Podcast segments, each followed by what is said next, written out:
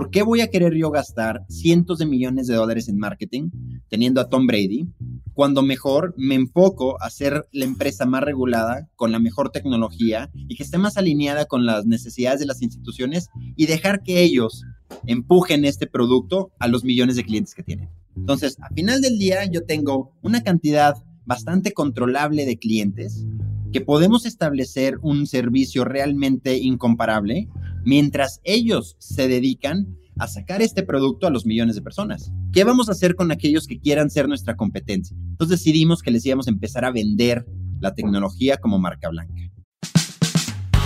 Bienvenidos a Rockstars del Dinero, en donde estamos descubriendo que hacer dinero no es magia negra, hacer dinero es una ciencia. Hay una fórmula para crear y hacer crecer el dinero y en este programa la ponemos en práctica para convertirnos juntos en Rockstars del Dinero.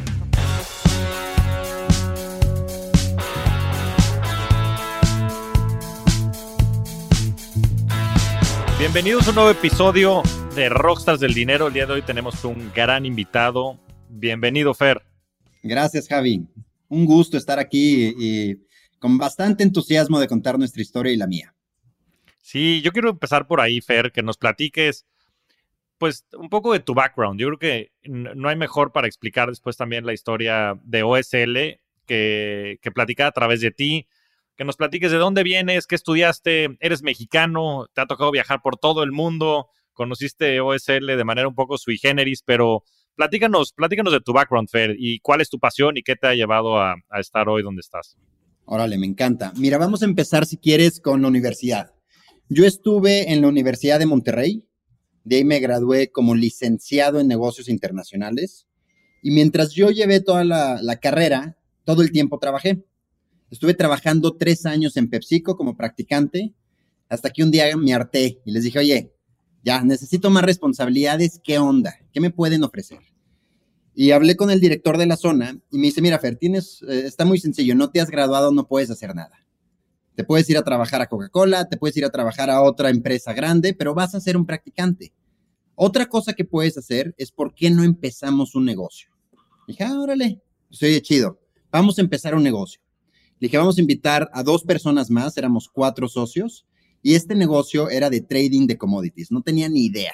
Primero queríamos hacer producción de biodiesel, nos dimos cuenta que estaba todo mal en el business plan, este, y terminamos haciendo trading de commodity. Cuando iniciamos la operación, lo que les dije a los cuates fue lo siguiente.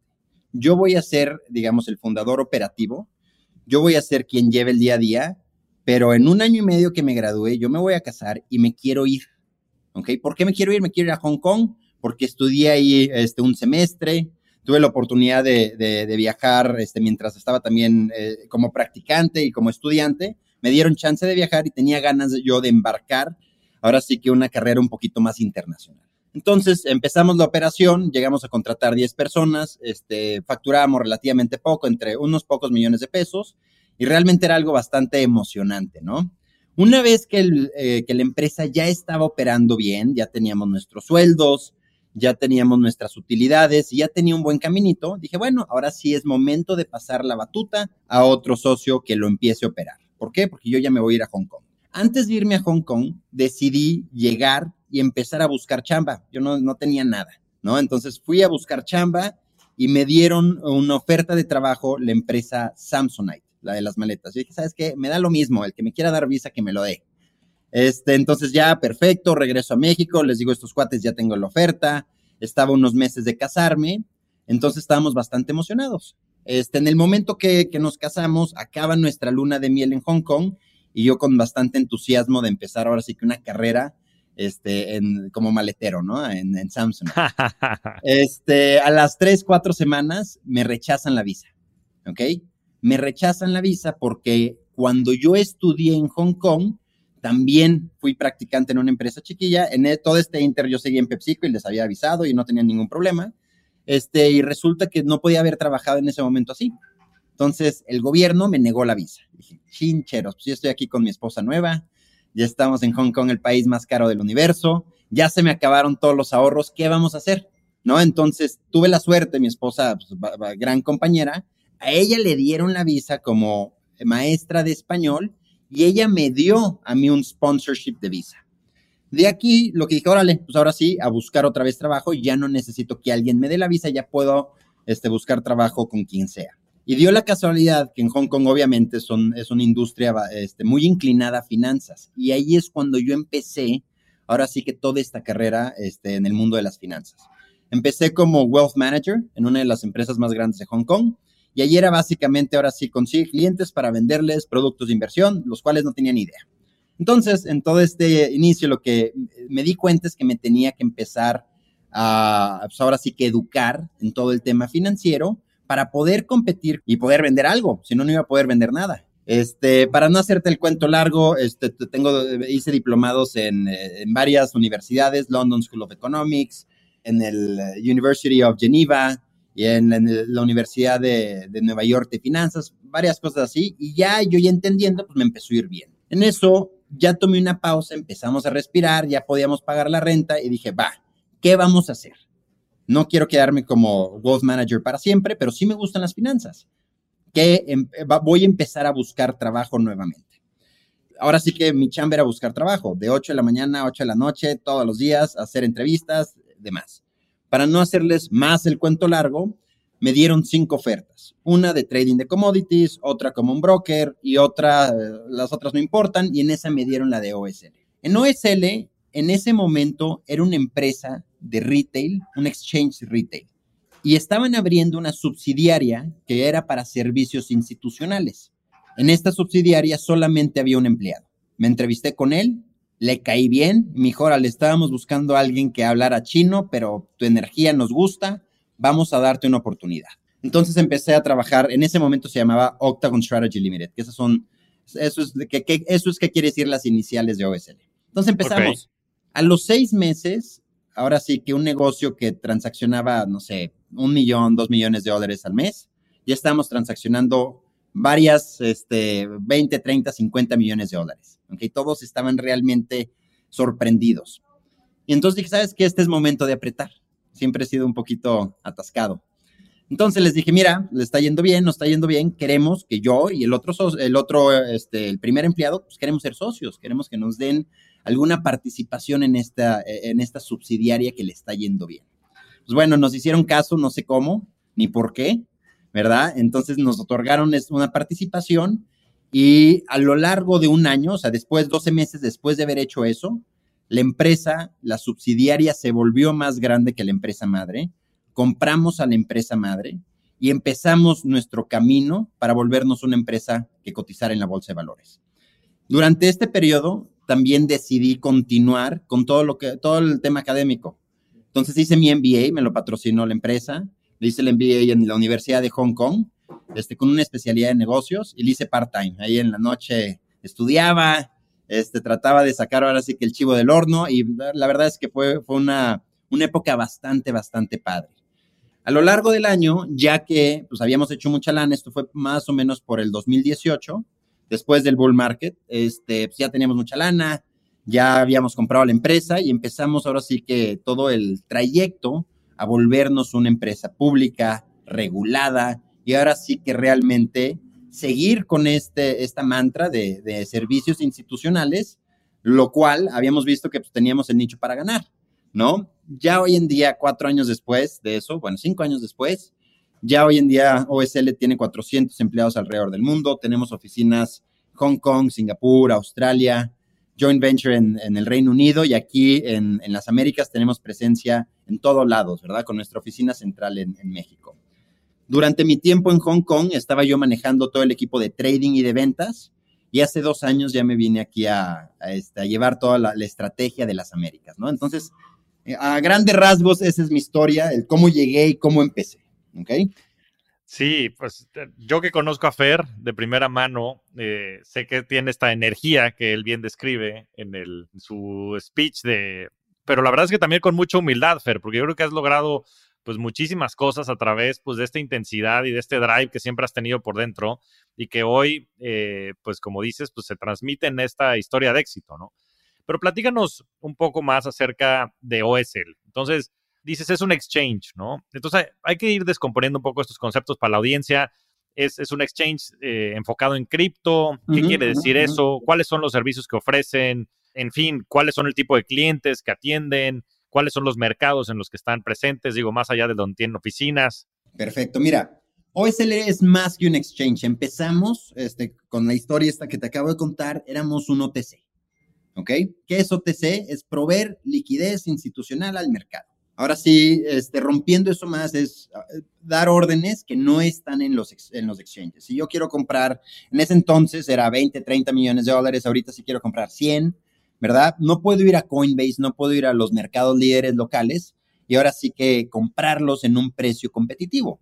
¿Qué tengo que hacer? Es tengo que ah, asumir el riesgo o poner una orden que va a mover quién sabe cuántos puntos base y no va a ser muy inteligente. Entonces empezamos siendo un OTC claro, que ahí lo que pasa, Fer, digo, para explicarle un poco a la gente es, pues, si te metes a Coinbase, a Bits o cualquiera y quieres comprar, eh, digo, no te vayas a los 20, 30 millones de dólares, quieres comprar un millón de dólares en Bitso este, de Ethereum, y si pones una orden, lo que va a empezar a pasar es que la gente se te va a poner enfrente y va a empezar a subir el precio porque saben que hay alguien atrás que va a meter esa demanda adicional y eso va a, quitar la liquidez del, exchange. Entonces lo que hacen es que cuando hay órdenes grandes, que son tradicionalmente por institucionales o high net worth individuals, buscan alguno de estos OTCs, OSL es uno de ellos, y le dices, oye, pues quiero comprar, bueno, y así esos fueron los inicios, quiero comprar un millón de dólares de Ether, y ellos te ayudan a, conseguir la contraparte, ¿no? Y te ayudan quién te la pueda vender, pactan un precio que esté cercano al mercado, y es como se realizan.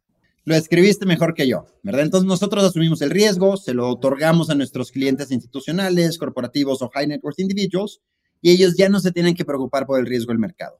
Ahora, nuestra responsabilidad ahí es no mover el mercado, ¿verdad? Que nadie sepa qué órdenes tenemos y lo hemos hecho a través de nuestra tecnología. El nombre Octagon Strategy Limited nació de, ahora sí que Octagon como el, este, la UFC, el octágono, sí, el, octágono, de ocho. Entonces, aquí nuestro, nuestro, nuestras uh, robots o nuestro programa de trading lo que hace es que busque el mejor precio, ¿no? Por eso se llama Octagon busca el mejor precio y lo otorgamos y tan tan. Ahora de ahí nos empezamos a dar cuenta que esta visión de ser OTC era muy chiquito.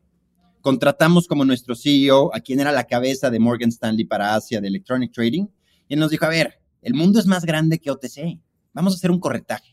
¿Qué es corretaje? Pues empezar a, brindar servicios de liquidez, de lending and borrowing, de introducción de capital y muchas más cosas, ¿no? Margin trading, etcétera, etcétera, etcétera. Volvernos realmente un proveedor de servicio un poco más, este, más, eh, que tenga un alcance más grande a todos nuestros clientes que eventualmente iban a ser eh, las instituciones más grandes del mundo, ¿no? Entonces empezamos con que podría ser, Fer, perdón interrumpirte, como un Goldman Sachs o como qué figura... Mira, nosotros siempre nos hemos comparado con el Morgan Stanley. Somos el Morgan Stanley de activos digitales. No somos Santander, no somos Cities, no somos HCBC, esos son los exchanges que ya mencionamos. Ellos quieren millones y millones de clientes y esa es su, esa es su tirada. Para nosotros somos el Morgan Stanley de los activos digitales.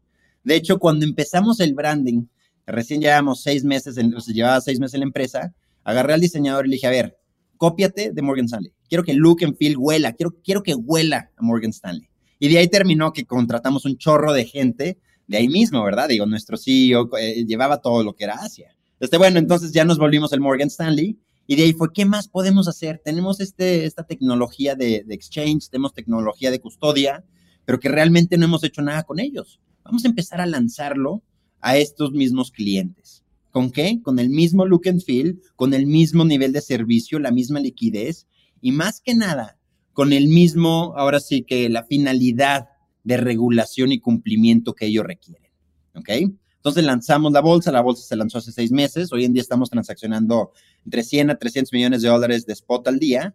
Lanzamos nuestra custodia, la custodia llevamos nosotros custodiando activos digitales desde hace más de siete años, pero ahorita ya lo hacemos como un servicio.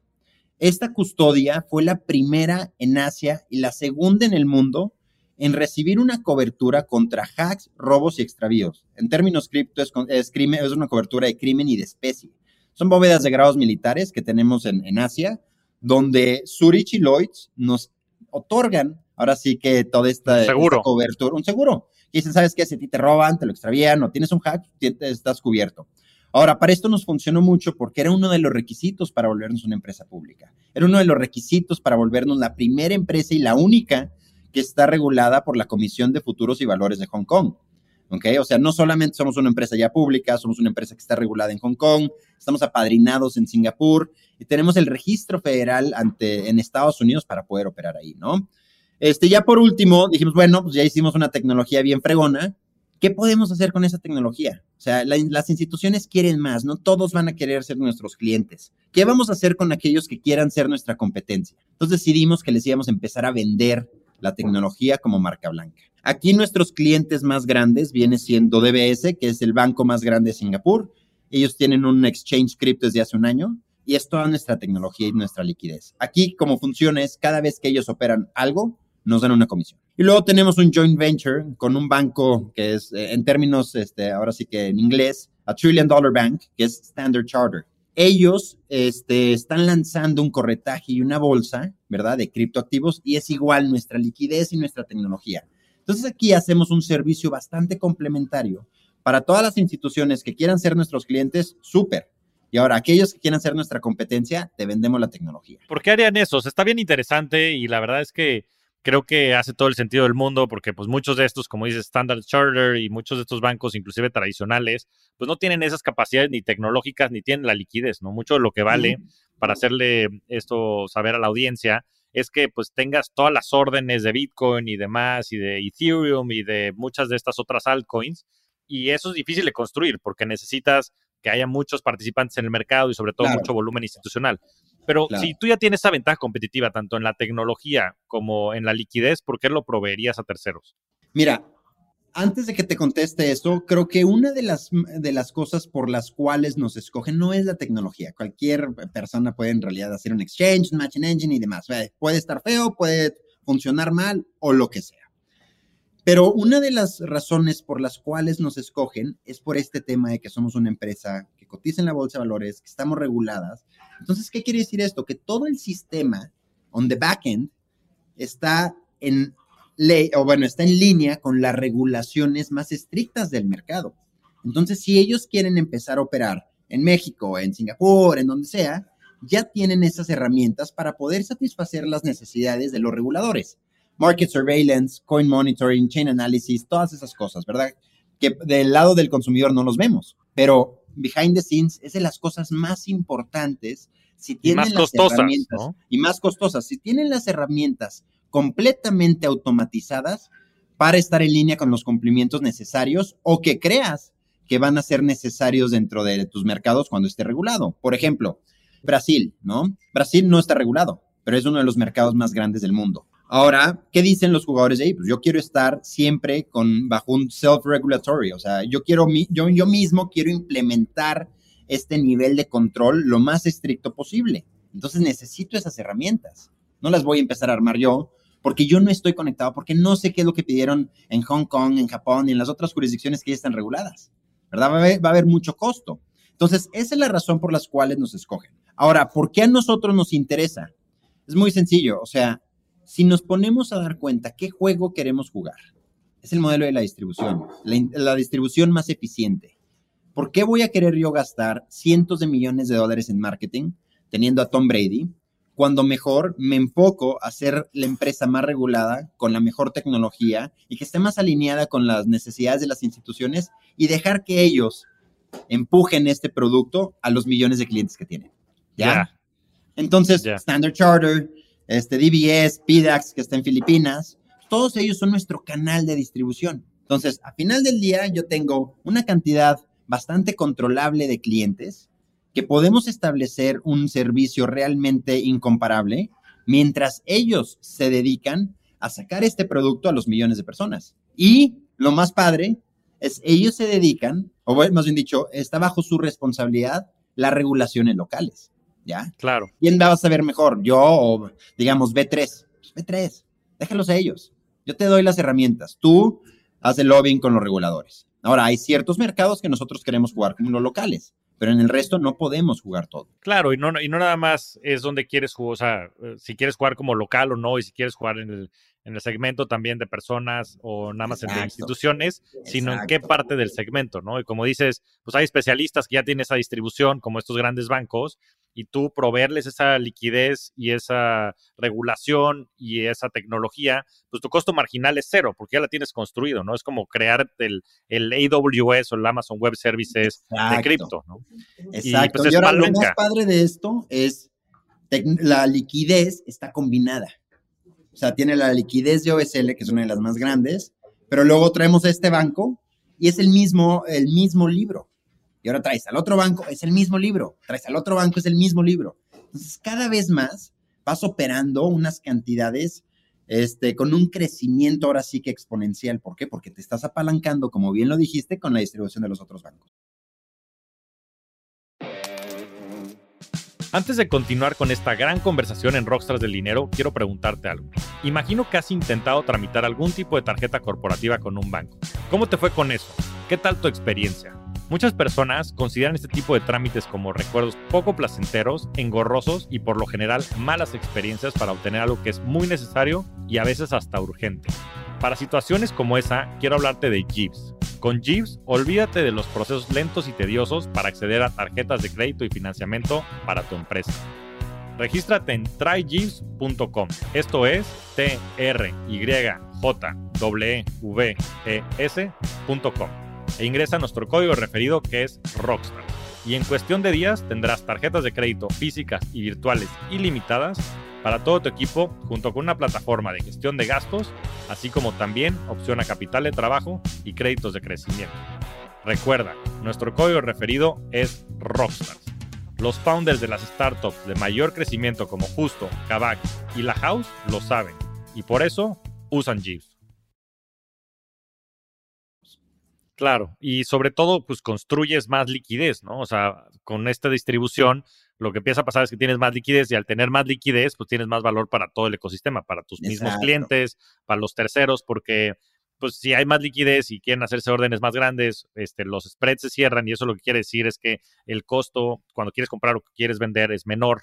Este, Exacto en fin, ¿no? Es, empieza, es, es, comúnmente llamado como network effects, ¿no? Porque con todos estos participantes, los efectos de red de los participantes, pues, eh, generan más valor para todos los participantes que ya existen. Ahora, Fer, ¿cuál es la, la idea en, en, en, América Latina? En, las Américas, que es, que es el área, bueno, no sé si América Latina, es todas las Américas, ¿no? Incluyendo Estados Unidos. ¿Cuál es, cuál es la idea, cuál es la visión que tú tienes para, para las Américas? Mira, nosotros nos enfocamos en seis mercados, este, desde Canadá hasta Argentina, viene, hasta Brasil, viene siendo Canadá, Estados Unidos, México, Colombia y Argentina y Brasil. De ahí los más importantes y los que más destacan viene siendo Estados Unidos y Brasil. En Brasil nosotros somos el jugador más relevante del mercado para tanto los criptonativos como los regulados. ¿Quiénes son los regulados? Todos los asset managers, ¿no? Todos los ETFs. Los criptonativos son los otros brokers, los hedge funds, los exchanges y demás. Aquí lo que queremos hacer es, en los mercados que nosotros tenemos la posición dominante, queremos continuar y estar a la vanguardia de la regulación y las necesidades de nuestros clientes, ahora sí que día a día. ¿Qué quiere decir esto? Bueno, por regulación está muy fácil, no, la voy a, no tengo que irme con eso. Pero las necesidades de nuestros clientes, muchas veces los ETFs te avisan con menos de 72 horas que necesitan 8 nuevos activos necesitan estarlos tradeando con una canasta, ¿verdad? Entonces nosotros nos posicionamos para ser los únicos de la industria que tienen este turnover time de poder implementarlo en nuestra tecnología, en nuestros sistemas de trading y empezarles a brindar la liquidez en este nuevo índice que tienen, ¿ya? Entonces, para nosotros es muy importante el proteger nuestra posición ahí. En el resto de los mercados, y ahorita me subo a Estados Unidos, tenemos que identificar y hemos identificado cuál es nuestro nicho de mercado. Por ejemplo, en México estamos bastante bien posicionados con los family offices. Estamos bastante bien posicionados con el capital privado de las instituciones financieras. ¿Ok? No estamos bien posicionados ahorita para el retail ni queremos. Y no estamos bien posicionados ahorita, por ejemplo, con los brokers o con los otros exchanges o con las instituciones financieras que quieran empezarse a meter. Todavía no los tenemos como clientes.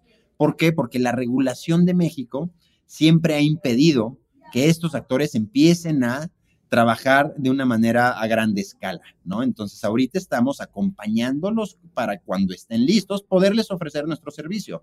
Pero en el tema de los family offices y capital privado, ahí estamos muy bien posicionados. ¿Por qué? pues, tenemos la ventaja de que somos mexicanos, tenemos la ventaja que tenemos la oficina aquí en, Polanco, y que tenemos este, esta expertise institucional y esta atención a clientes que pues, francamente nadie más les puede dar. ¿Ok? En cuestión de Estados Unidos, aquí contratamos a una de las personas, es un fregonazo, a Jeff Howard, que es nuestra cabeza de Norteamérica. Jeff Howard era la cabeza y el director general de opciones y futuros de Merrill Lynch. También fue la cabeza global, director general de Global Prime Brokerage de RBS. De ahí se puso su propio fondo, le fue bastante bien y se quiso meter a cripto. Hizo un análisis de toda la competencia y tuvimos suerte que nos escogió a nosotros. ¿Por qué? Por todo este tema de regulación, todo este tema institucional, etcétera, etcétera, etcétera. Ahora, la estrategia que hemos estado llevando últimamente en Estados Unidos es, primero que nada, tenemos que ser el proveedor de liquidez clave para todas las empresas grandes de, de cripto. ¿Qué quiere decir eso? Todos los wallets, todos los aggregators, todos los brokers, todos ellos queremos ser quienes probemos la liquidez. ¿Por qué? Porque a través de ellos vamos a llegar a millones de clientes, ¿verdad? Pero no los queremos atacar. Y ahí paralelamente empezamos a trabajar con nuestro ofrecimiento a las instituciones y a los fondos. ¿Ok? ¿Qué es lo que necesitas? ¿Qué es lo que podemos ofrecer? ¿Y por qué nosotros estamos bastante bien o mejor posicionados que, que el resto? Ahora, sería muy ambicioso de mi parte decirte que en Estados Unidos queremos ser número uno. Francamente, no. No este año. ¿verdad? Pero estamos jugando para estar dentro de los top five, ¿ok? Si empiezas a ver nuestro volumen spot del exchange, que es entre 100 a 300 millones, ya estamos con the likes of Gemini, FTX US, cosas así, ¿verdad? Queremos estar todos los días constante con eso y ser ahora sí el proveedor de servicios este, ideal para todo este mercado.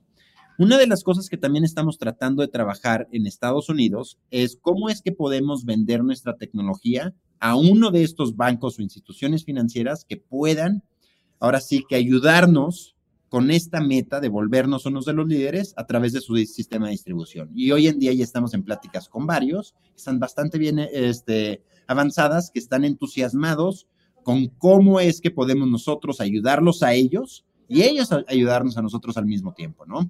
Por último, este que no mencioné, por ejemplo, en, en Argentina, en Argentina ya logramos hacer esto. Precisamente al área Ledesma, que es el asset manager más grande de Argentina, ellos manejan un tercio también de todos los trades de FX, de dólares que se manejan en Argentina, es de ellos. Y ellos ya compraron nuestra tecnología y en las próximas semanas van a estar lanzando su corretaje bajo su marca de activos digitales. ¿no? Entonces en Argentina también ya le podemos dar palomita porque pudimos satisfacer las necesidades de este, uno de los líderes institucionales de ahí. Pues excelente, Fer. Ahorita nos vamos a clavar a, métricas que me interesa mucho que, que, las platiquemos, pero antes que eso, la verdad es que a mí me buscan mucho también muchos family offices, eh, en fin, también asset managers que están interesados en ese tema de cripto de todos este, tamaños, pero que les da miedo varios temas, ¿no? El tema de la custodia, les da miedo el tema de la regulación, ¿no? Sobre todo siendo muchos de estos vehículos regulados, asesores este, en inversión y demás, o inclusive grandes asset managers. ¿Cómo, ves esta industria y cuáles son los, los servicios y, qué, dirías al respecto de la regulación y muchas de estas cosas que están un poco grises y cómo SL les puede ayudar a, a resolverlos si es que quieren ya dar este paso hacia tener productos cripto, ofrecerlos? Hablaste de ETFs, sé que muchos de los ETFs están en Brasil, pero para el contexto mexicano y de toda Latinoamérica, a ver si nos puedes platicar también un poco cómo está el tema de la regulación y de los servicios que ofrecen en OSL. En México es muy sencillo, ¿verdad? Este, desde el 2018 se dijo Nada más este, las criptomonedas autorizadas por el gobierno se pueden operar. Y si quieres percibir y mandar este, pesos, sí que son cero. Si quieres percibir y mandar pesos, tienes que tener la licencia FinTech. ¿Ok? Nosotros no percibimos ni mandamos pesos. ¿Qué pasa? Y luego, en agosto del año pasado, no sé, creo que sí fue agosto, mandaron ahora sí que una, una circular este, dando claridad en qué otras responsabilidades tienen las empresas foráneas que tengan clientes mexicanos. Y esto es básicamente el reporte de actividades vulnerables. Básicamente lo que el gobierno te está diciendo es, puedes operar con esto si son empresas foráneas, no hay ninguna bronca, pero necesito que reportes. ¿Ok? O sea, no queremos evasión de impuestos, no queremos lavado de dinero, nada de eso. Que es uno de los, de, los approaches más sensibles que existen. Si te das cuenta, eso fue lo mismo que implementó Estados Unidos hace muchos años. O sea, ahorita Estados Unidos no está precisamente regulada por la Comisión de, de Valores, pero sí están si estamos operando y si operan las empresas bajo un, un marco regulatorio de antilavado de dinero y protección de, este, de financiamiento de terrorismo y pago de impuestos, ¿verdad? Que son las licencias y el registro ante FinCEN, MSB y MTL. Es lo mismo que dijo México, es repórtame qué estás haciendo. That's it. Correcto. ¿Ok? Fuera de eso, obviamente hay instituciones que tienen la, la posibilidad y están autorizados para manejar otro tipo de activos, este, que se les hace más fácil empezar a meterse con este, estos mercados. Ahora, los asset managers, este, todos los de que sea capital privado, family offices, etcétera, ustedes no tienen ninguna bronca. ¿Quién va a tener un poquito más de bronca? Aquellos que manejen dinero de clientes, ¿verdad? Si tú manejas dinero de clientes y no está bajo tus este, características el que tú puedas empezar a invertir en esta clase de activos o activos alternativos, no te puedes meter, ¿verdad? Entonces, bueno, eso es un poquito de color en qué es lo que está pasando en México. Pero fuera de eso, diría, lo más importante es que siempre busques a el proveedor de servicios, quién lo está regulando. Es muy distinto que te regule una isla en el Caribe, ¿verdad? O un país chiquitito en, Europa, a que te regule una de las de los mercados más relevantes eh, de los mercados capitales, ¿verdad? Como Hong Kong. O sea, Hong Kong, Singapur, Japón, que está bastante cerrado. Este, esos son uno de los mercados que te pueden dar un poquito más de tranquilidad, ¿ya? Y es así como nosotros atacamos las necesidades de este tipo de clientes. Es, mira, yo estoy regulado bajo la Comisión de Futuros y Valores, lo cual tengo la responsabilidad de esto, esto, esto y aquello. On top of that, estamos apadrinados en Singapur, ¿verdad? No nos metemos con jurisdicciones chiquitas, no nos interesa. Y esa fue una, ahora sí que fue la pastilla que decidimos tomar en el 2017, 2018, que ya tenemos dinero. Dijimos, a ver, ¿qué se va a hacer? Porque había mucha raza que estaba este, regulándose en, en Malta, en Gibraltar. Hoy en día está bastante, este, es bastante común en Dubái o en Malta, perdóname, o en, Bahamas, ¿verdad? O en, eh, no sé, en Caimán pero nosotros decidimos tomar el camino largo, ¿verdad? Este camino largo es trabajar con reguladores que tengan peso para que les, les dé esa satisfacción y esa tranquilidad a nuestros clientes que con quien están operando están regulados de manera, ahora sí que robusta, ¿no? Y luego por el tema de la custodia, digo, es, es un tema bastante sencillo ya hoy en día, hace cuatro años no era, pero el tema de la custodia es básicamente, primero, ¿qué cobertura tienes? ¿verdad? ¿Quién te la otorga? Y fuera de eso, ¿quién viene siendo tú como contraparte? Por ejemplo, nosotros tenemos dos, dos modelos de custodia. Una puede ser que nosotros te vendemos esa póliza donde los aseguradores te pagan a ti directo, nada más que utilizas nuestras bóvedas y nuestro equipo para mantener tus activos digitales. ¿Ok? Entonces ahí no tienes bronca. Si hay algún hack, el asegurador te paga a ti directo esa tiene un costo. Ahora, la que no tiene un costo viene siendo la que tú utilizas nuestra póliza. ¿Ok? No te cobramos nada, tú dejas tus eh, monedas en OSL. ¿Y qué pasa aquí si hay algún hack? Que nunca ha habido, ¿verdad? Pero ¿qué pasa si hay algún hack? Los aseguradores nos pagan a nosotros y nosotros les pagamos a los clientes. Ahora, aquí, ¿cuál es tu miedo? ¿Quién es tu riesgo de contraparte? Y ahí es donde nosotros nos sentimos bastante cómodos, porque a un lado del asegurador dices, bueno, mi riesgo de contraparte es una institución o es una empresa que es que cotiza en la bolsa de valores, que está regulada, etcétera, etcétera, etcétera. Y aparte de todo, que estamos auditados por PwC, que somos, fuimos sus primeros clientes de toda la historia en podernos, desde ahora sí que dar ese sello de aprobación, ¿no? Entonces, en el tema de, activos digitales. En tema de activos digitales, perdóname. En temas de activos digitales fuimos los, sus primeros clientes. Entonces aquí ya bajas tu riesgo de contraparte. Porque al final del día eso es, incluso nosotros con los bancos, tenemos análisis de, eh, de, riesgo de crédito. ¿Cuánto dinero voy a dejar en este banco? ¿Ya? O sea, no por ser banco me va a proteger, ¿verdad? Entonces es cuánto dinero puedo dejar yo en este banco, cuánto dinero puedo dejar en este banco, cuánto dinero puedo dejar aquí o en otros exchanges para manejar mis riesgos. ¿Verdad? Y aquí es donde el análisis de riesgo es bastante importante y tú saber quién es tu contraparte es aún más. Y ahí nosotros nos posicionamos bastante bien por toda esta estructura que hemos ido formalizando a través de los años. Después de hacer mucho dinero en el 2017-2018, decidimos embarcar, ¿no? Oye, Fer, pues sí, muy interesante. Sobre todo creo que la propuesta de valor está muy clara, pues en temas de pues de la experiencia que tienen como equipo de trabajo y demás, pero sobre todo en el, tema de seguridad, con todo lo que has mencionado, las coberturas, el tema de regulación, que al final del día sirve para eso, sirve para dar certeza y seguridad, el tema del riesgo contraparte y sobre todo la parte de servicio, ¿no? Este, tienen un servicio personalizado y demás, sobre todo por el tipo de clientes que tienen, que son clientes, pues, Nada más en eso, Javi, para aventar un poco de cifras, tenemos el 70% de retención de clientes. O sea, estamos obsesionados con nuestros clientes, ¿ya? Si son clientes electrónicos, existe un, departamento completamente este, especializado y con full resources a eso para ver tu conexión está bien, se cayó, no se cayó, cómo están tus, este, tus órdenes, se están llenando adecuadamente o no. Cada 15 días hacemos un modelo de revisión donde hablamos con los clientes y decimos, oye, así te vemos, te hace falta algo. ¿Ya? Ahora, cuando son clientes que vienen siendo ahora sí que no electrónicos, usuarios, o sea, fondos que estén tradeando con nosotros en el corretaje o en la bolsa, pero son click traders, o sea, que no están sus, ahora sí, todo automatizado, ahí es donde nuestro servicio de nuestro equipo de sales traders es realmente este, bastante distinto a todo lo que hemos visto, ¿no? Si tú tienes una cuenta con nosotros, todos los días te vamos a dar color de mercado, todos los días te vamos a estar ofreciendo ciertos este, access, así se le llama, ¿no? O sea, ciertas ofertas competitivas donde tus necesidades o tu portafolio, pues igual y les puede llegar a interesar. Si yo sé que tú tienes, no sé, este HBAR, ¿verdad? O Ethereum, o tienes Solana, ¿verdad? Y nosotros tenemos una posición eh, grande o viene un color importante, nuestros sales traders te van a contactar y te van a decir, oye, fondo, está pasando esto, ¿qué quieres hacer? ¿Ya?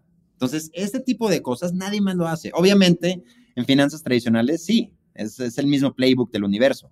¿verdad? Pero eso nadie lo ha podido implementar ahora sí que en el modelo del corretaje en activos digitales, ¿verdad? Y uno de los casos por los cuales creo yo que hemos sido tan exitosos es también por la cultura que hemos podido, que hemos logrado tener en OSL. Nuestra retención, ahora sí que de colegas, ¿verdad? Y compañeros, es bastante, bastante alta. No se nos van. Mientras que vemos la competencia, es un abanico. O sea, no, este seis meses es este güey el que te estaba cubriendo, después es otro, después es otro. Entonces, no puede realmente establecer una relación ni decirle sus necesidades bien porque no tienen esa continuidad. Claro. No, y, digo, como disclaimer, soy, soy cliente de OSL y me ha tocado vivirlo de primera mano. Digo, mucho de eso gracias a la relación de años que tengo con Fer.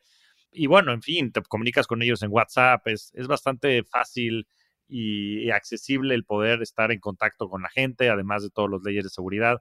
Y bueno, recomiendo también ampliamente el estar diversificado, ¿no? En, en, donde tengas tu dinero, pues se ha hablado muchísimo, creo que eh, tener también tu dinero en ledgers y en una serie de eh, otros mecanismos que, que, existen de seguridad es importante, ya estaremos hablando de eso también en el, en el podcast.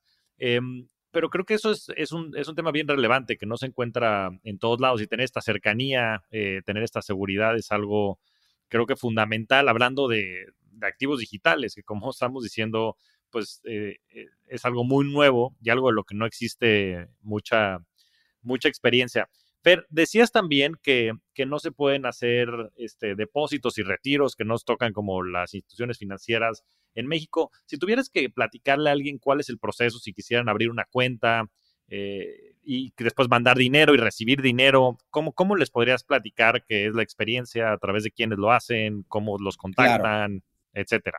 Mira, aquí es muy padre. Existen ciertas casas de bolsa, Invex, Vector, Monex, este, Actinver, ¿verdad? Que normalmente son los, bueno, son los más relevantes IBM, son los más relevantes en el mercado.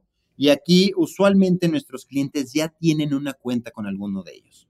Entonces, ¿qué tienen que hacer? Bueno, obviamente abrir su cuenta con OSL, perfecto. Ya de ahí, mandarnos los dólares a nuestras cuentas de Estados Unidos.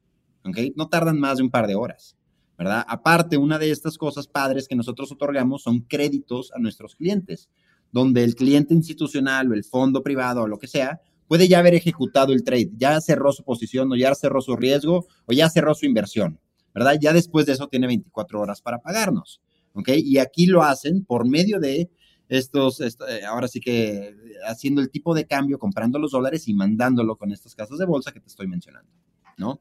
Eso es lo más, más sencillo. Sí, y después regresar la lana, pues es, similar. Ahora, es el mismo eh, proceso, exacto. Hay una parte bien importante que ahorita mencionaste, que son estos créditos colateralizados, que justo venimos de platicar con Tomás Álvarez y él platicaba que mucho de el dinero que tiene fuera de cripto y demás ha sido a través de sacar préstamos contra su posición en cripto y es algo que ustedes también hacen. Y esto lo hace porque tiene ventajas fiscales, pues no tienes que materializar ganancias de capital y te pueden dar pues, este, créditos a tasas muy relevantes. ¿Podrías platicar un poco de ese servicio y demás que... Mm?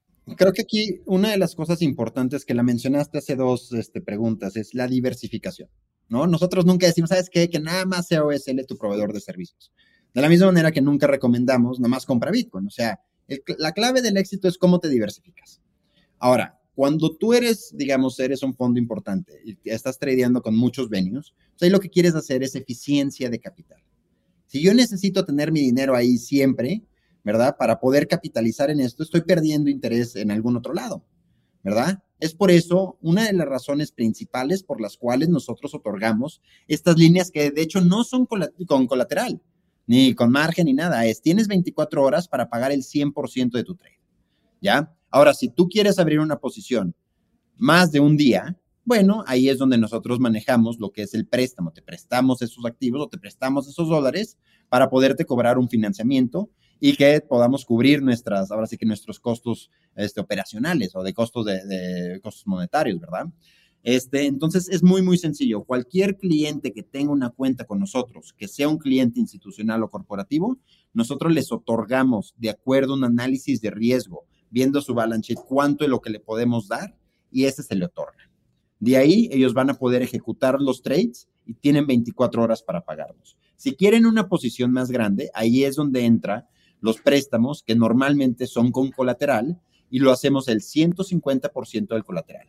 ¿Ya? Y si tú nos das el 150% colateral, yo te puedo prestar el, otro activo, ya sea en los dólares o los cripto, y tú los puedes sacar de mi plataforma.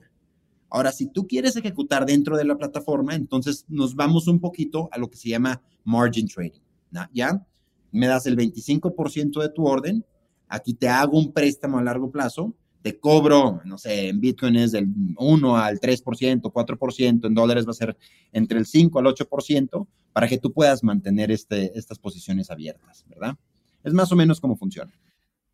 Buenísimo, Fer. Oye, vámonos a, vámonos a métricas. O sea, mm, eh, creo que esa es la parte más importante y son, pues, estas eh, métricas de realidad de la empresa. Eh, platícanos, dices, es una empresa pública, ¿cuál es el valor de capitalización de, la empresa? Y después algunas métricas de negocio que tengas en las distintas regiones que operas, en Brasil, en, cuanto a participación de mercado, en todo el volumen que existe en Brasil, etcétera. Platícanos métricas de negocio. Mira. Para que la gente le ponga dimensión a las cosas. Capitalización de mercado, aquí es una, es una pregunta bastante capciosa, no, no capciosa, pero no difícil de contestar, pero digamos, no está tan padre. ¿Por qué? Hoy en día, todas las acciones y más de tecnología están en el suelo, ¿ya? Y a nosotros nos tocó la mala suerte de, estar, de ser públicos en Hong Kong, que Hong Kong, como todos sabemos, hace dos años llevaba las protestas que le pegó durísimo a la bolsa, y luego entró COVID y son de los únicos este, lugares en el mundo que aún siguen bastante preocupados por COVID, ¿verdad? Entonces Hong Kong, y luego traes el tema de Rusia, de China, de todo eso, que ahora sí que las acciones están en el suelo. Hoy en día, OSL eh, vale aproximadamente 500 millones de dólares. Nuestro break, digamos, nuestro valor normal, antes de todas este, estas desgracias, venía siendo más o menos entre 1 a 1.5 miles de millones de dólares, ¿ok? En términos de inglés, billones de dólares. Ahora, aquí tiene sus beneficios y tiene sus, ahora sí, sus, pros y sus cons, ¿no? ¿Cuál es el beneficio? En el momento que el mercado se recupere, ¿verdad? Todos tienen ese upside y todos los accionistas y todos aquellos que quieran invertir en OSL pues, tienen la liquidez. No es lo mismo que yo invertir en una empresa cripto que sepa Dios cuándo me van a dar esa liquidez, ¿no?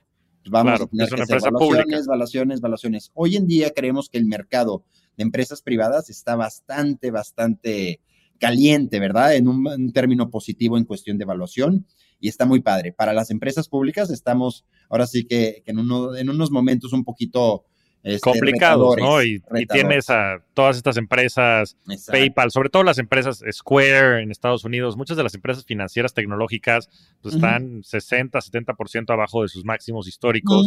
y es un poco el ciclo natural y, bueno, se entiende el tema geopolítico, etcétera. Em, Pero bueno, de todos modos, 500 millones de dólares es un es muchísimo dinero. Es un tercio de lo que me gustaría decir, pero bueno, el punto es que, ahora, ¿qué es lo padre de eso? Bueno, pues tenemos ese upside. ¿verdad? Dices, bueno, 500 millones de dólares. Oye, ¿cuánto tienen en custodia? Oye, ¿cuánto tienen en efectivo? Ah, Eso, ¿nos puedes platicar? ¿Nos puedes platicar de cuánto tienen de market share, cuánto tienen de custodia? Les voy a platicar un poquito. En cuestión de, este, vamos con las Américas. Nosotros transaccionamos, bueno, en cuestión de corretaje, transaccionamos entre 5 a 15 mil millones de dólares al mes. ¿Ok? Estas son órdenes spot iniciadas por el cliente. No más, no estoy hablando de cualquier otra actividad de trading que se tenga. Órdenes que instituciones vienen y nos dan. ¿Eso es en Américas o en todo SL? Esto viene siendo en todo SL. Ahora, Américas tiene el 40% de eso. ¿Ok? Ya. Ya, eso es una cifra pues, bastante relevante, ¿no? En cuestión de la bolsa, como ya te este, mencioné, transaccionamos entre 100 a 300 millones de dólares al día.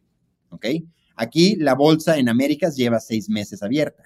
Anterior estaba exclusivamente en Asia o para nuestros white label partners, que son eh, ahora sí las marcas blancas que teníamos.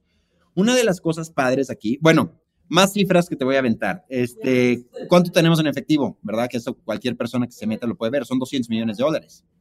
¿Verdad? Ok. Entonces dices, ah, caray, Valuación de 500 millones. Si tienen 200 millones de dólares en, efectivo. Suena, subvaluado. No, no soy analista y nada de lo que digamos aquí es recomendación. Nada, nada. Ni, para nada estoy diciendo que compren USL, pero bueno, son cifras, ¿verdad? Entonces, por eso. Información pública. Información pública. Por eso es que nosotros nos sentimos cómodos con nuestra posición. ¿En activos de custodia? Híjole, en activos de custodia van a estar en los billones de dólares. No tengo la última cifra, ¿verdad? Pero son varios billones de dólares, ¿verdad? Aquí una de las cosas padres también es pues, el posicionamiento. Dices, ok, pues ya vi la evaluación, pero veo cuál es el negocio. A mí cuando más me ha emocionado trabajar siempre es en los momentos, ahora sí, de más retadores. En el 2018 me fascinó porque es el momento que tú puedes captar mayor participación en el mercado. Y ahorita creo, creo que estamos en un mercado relativamente calientito para cripto, ¿verdad? Pero no es el 2020 o 2021 que estaban ahora sí que los cohetes por todos lados, ¿verdad? Si, estamos, si nos fijamos, hoy en día se transaccionan alrededor de 120 a 140 miles de millones de dólares al día en cripto, en todo cripto. Si lo comparas eso con 2021, 2021 se transaccionaban 220 a 250 miles de millones diarios. Ya, la mitad. O sea, la mitad. Entonces, bueno, entonces, bueno, ok, la raza sigue un poquito como que high on, on, returns y está esperando el bull market y Solana Summer y todas esas cosas. Y sí hay muchas oportunidades, ¿verdad? Pero la realidad y los números es que estamos en un ambiente de bajo volumen, ¿ok? Y digo, estamos con el tema de, el tema de Rusia, ya no recuperamos eh, eh, a los niveles, tanto el S&P como cripto ya está recuperado, como Bitcoin ya está recuperado antes de lo que fue Rusia, ¿verdad? Todo el tema de Rusia y Ucrania, pero se puso feo, Ahora, estos momentos es donde nosotros vemos cuál es nuestro market share en los mercados que estamos y si estamos incrementando o no. Para darles más números, por ejemplo, en Brasil tenemos el 70% del flujo de Brasil. Todo lo que es spot se viene por OSL. ¿Cómo sabemos eso? Primero que nada, ahí se hacen un reporte, ¿verdad? Todas las empresas cripto que mandan dinero al extranjero, ¿verdad? A empresas cripto se tienen que declarar. Y estas son cifras que puedes ver mes con mes, con mes, con mes. Pues ahí comparamos, muy sencillo, pues cuánto publicaron, cuánto nos llegó a nosotros. Ah, ok. Por el otro lado, el lado de los asset managers, todos los ETFs, pues es muy fácil, ¿verdad? Te metes a Bloomberg y ahí puedes ver cuántos transaccionaron hoy, cuánto me llegó a nosotros, cuánto fue sus creaciones, su rebalanceo o sus ventas, ¿verdad? Ahí también tenemos el 70%. ¿Ok? Entonces, esa es una de las cifras más importantes. ¿Ok? En Estados Unidos vamos a tener un porcentaje más chico, este, va a rondar dentro del 5 a 10% del mercado de Estados Unidos, pero obviamente Estados Unidos es muchísimo más grande, ¿ya? O sea, el 80% de Brasil equivale al 10% de Estados Unidos. Claro. ¿Ok? Entonces, bueno, son monstruos completamente distintos. Otro de los mercados, por ejemplo, en Hong Kong, que es nuestra sede, ahí no voy a decir que tenemos el 100%, pero lo que sí voy a decir es que somos la única empresa que está autorizada para operar. O sea, nadie más. ¿Verdad? Somos los únicos que tienen la licencia por la Comisión de Futuros y Valores, la tipo 1 y tipo 7. Entonces, si no te quieres ir a la cárcel, ¿verdad? Pues tienes que operar con nosotros. Entonces, es muy sencillo, ¿ok? Este, esta licencia llevamos desde el 2000, creo que nos, las nos la padrinaron en el 2019, 2020 ya nos las otorgaron y hoy en día seguimos siendo los únicos que lo tienen. Existen otras empresas que tuvieron que salir de Hong Kong. Digo, nomás para recordar a la raza que no es ahora sí que OG o que no le interesa tanto como a nosotros la historia cripto, pero por ejemplo, BitMEX, FTX nacieron ahí. Ya. ¿Verdad? Ya no operan ahí, obvio. Pero ahí nacieron. ¿Ok? Se tuvieron que salir. Nosotros decidimos quedarnos. Las primeras empresas, este, híjole, no me acuerdo cuál fue el, era el nombre. Gatecoin. Las primeras empresas en Hong Kong era Gatecoin, BitMEX y ANX. ANX era nuestra empresa madre. Eran las únicas que operaban. ¿Ya? Cada quien decidió hacer estrategias distintas Gatecoin decidió ser hackeado y nunca comprar otros los activos. y, Ethereum se fue a mil dólares y pues tuvieron que quebrar. BitMEX, todos no sabemos la historia, que son excelentes, este, es una excelente empresa, ¿verdad? Pero obviamente tuvieron retos regulatorios y nosotros decidimos irnos por el, ahora sí que el camino larguito, ¿no? Por el high road. exacto, exacto. hacer las cosas bien para el día de mañana. long term, ¿no? Exacto, exacto. Es lo mismo. Visión de largo plazo tanto toda nuestra estructura de la empresa, regulatoria, tecnología y demás, como cultura que tenemos, es long term. Si eres mi cliente ahorita, me vale un cacahuate cuánto dinero hagamos. Quiero que seas mi cliente en tres años, en cinco años, en diez años, ¿verdad? Porque de ahí, la única manera que realmente te vas a, bueno, eso y innovando, ¿no? Pero te vas a poder proteger contra la competencia. Todos los años tenemos nuevos corretajes con nombres bastante cool. Este, Hijo, los, nombres son los más creativos y me encanta. Y, es como un misterio. ¿Ya oíste de este? Me vale. Me vale. Trata de quitarnos un cliente, ¿verdad? Sí, vámonos. este, obsesión con el cliente y seguridad y regulación. Exacto. Y, pues esa es la, fórmula ganadora. Eh, Fer, ¿dónde los pueden, dónde los pueden este, contactar? En osl.com, obviamente, algún otro lugar. Mira, yo creo que osl.com es lo mejor. De ahí registra tu cuenta me puedes mandar también un correo a mí a fernando.martinez.osl o hasta hello at osl.com, ¿verdad? O sea, traten de contactarnos a como de lugar. Incluso si tú registras una cuenta hoy, en un par de horas nuestro equipo de Customer Success te va a contactar diciendo gracias por tu interés, quién eres, cómo te podemos ayudar. ¿Ok? Entonces realmente somos bastante fáciles de contactar. Sí, y ágiles y, muy, atentos en el servicio al cliente. Oye, Fer, pasemos a la parte de ahora de, preguntas rápidas, eh, ya del lado personal. Mm. ¿Cuál es tu libro favorito? Mira, este, hay uno padrísimo que lo leí hace poquito que se llama How to Lead. A mí me encanta leer biografías, me encanta. Acabo de terminar la de Andre Agassi, este, fascinante su historia. El de How to Lead pone cuatro tipos de líderes distintos, ¿verdad? El líder que es, o sea, las personalidades. Y de ahí te dan las biografías en un capítulo de cada uno de ellos. Ese lo recomiendo muchísimo. ¿Por qué? Porque te da la perspectiva de cómo es, cómo existen otras personalidades y cómo han llegado ellos a tener éxito contando sus debilidades. Ese ha sido uno de los más padres que, que he leído últimamente. Buenísimo, Fer. ¿Cómo se ve tu portafolio de inversiones? O sea, si dijeras del 100% de la lana que tengo, y disclaimer, esto no es recomendación de inversión, ¿qué porcentaje tienes en qué tipo de activos? Mira, como lo mencionamos hace 20 minutos, la diversificación es clave. Estoy ahorita abriendo mi Excel que está live, ¿verdad? Pero más o menos para darles un poquito de, este, de métricas. Del 100% de mi portafolio, tengo el 30% en cripto, tengo el 40% en acciones públicas, o sea, en, mercado de valores, 13% en empresas privadas, 5% en, ahora sí que bien raíz, 9% en fondos y 1% en préstamos. más detallado que eso no se puede. Ahora, dentro, de, dentro de cripto, tengo el 60% en Bitcoin.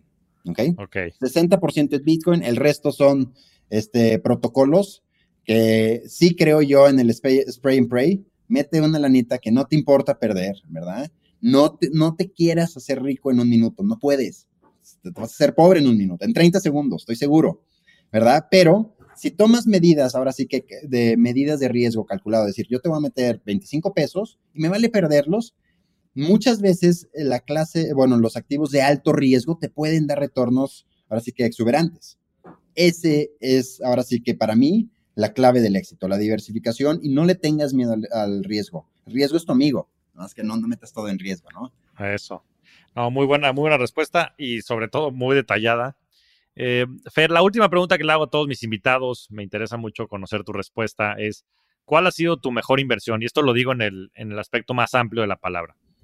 Mi mejor inversión es, eh, soy yo mismo, mi tiempo. Sencillo. O sea, no es Bitcoin en el 2015, no. Scratch that. Es cómo es que tú te puedes cuidar, mejorarte cada día y poder tener un impacto a todos aquellos que te rodean, tu familia, tus colegas, tus amigos, todo, ¿verdad? Yo estoy obsesionado, no, no voy a decir obsesionado, pero me encanta hacer ejercicio, me encanta dormir mis siete horitas al día, ¿verdad? ¿Por qué? Porque si yo no me trato bien, no voy a poder tomar esas decisiones, no voy a poder ser productivo. Si no doy el 100%, no voy a poder eh, hacer nada, ¿verdad? Van a ser malas decisiones tras malas decisiones tras malas decisiones. En cambio, ¿con quién quieres platicar? O sea, ¿contra quién te gustaría pelear? ¿Contra una persona bien descansada, bien comida, que hace mucho ejercicio, que le gusta la productividad o alguien que está desvelado, crudo, este, trae todo un desorden? Es muy sencillo, ¿verdad? Ahora, una de las, de la segunda inversión que yo diría es ama lo que haces. No tengas, o sea, no creas que tengas, que tienes que ser un astronauta o un jugador de fútbol. O sea, no todos tienen esos, eh, esos sueños hechos realidades. Tu mente te puede hacer amar cualquiera de lo que haces.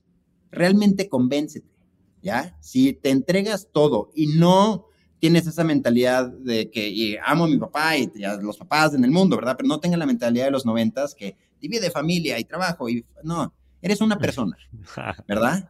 Ama lo que haces, sé esa persona, sé la misma persona con todos y vas a llegar al éxito, porque no vas a tener que estar dividiendo, ¿no? Entonces, para mí eso es muy, muy importante. Pues buenísima, buenísima respuesta para cerrar un, gran podcast, Fer. Coincido contigo absolutamente. Hay que, hay que hacer lo que amamos y hay que invertir en nosotros mismos, porque esa es la única manera en la que después existen estos casos de éxito como lo has sido tú y todo lo que has logrado dentro de OSL. Sabes que hay muchísima admiración y cariño de por medio y pues no me queda nada más que agradecerte. Eres un verdadero rockstar del dinero, Fer, y gracias por este tiempo. Gracias, Javi. Que estés muy bien. Saludos a todos. Hasta luego. Muchas gracias a todos. Nos vemos semana a semana en este espacio para convertirnos juntos en rockstars del dinero. Yo soy Javier Martínez Morodo. Búscame en redes sociales como arroba Javier Morodo. Y suscríbete a Rockstars del Dinero en Spotify, Apple Podcast, donde sea que escuches tus programas. Agradecimientos especiales a todo el equipo de producción. Rockstars del Dinero es una producción de Sonoro.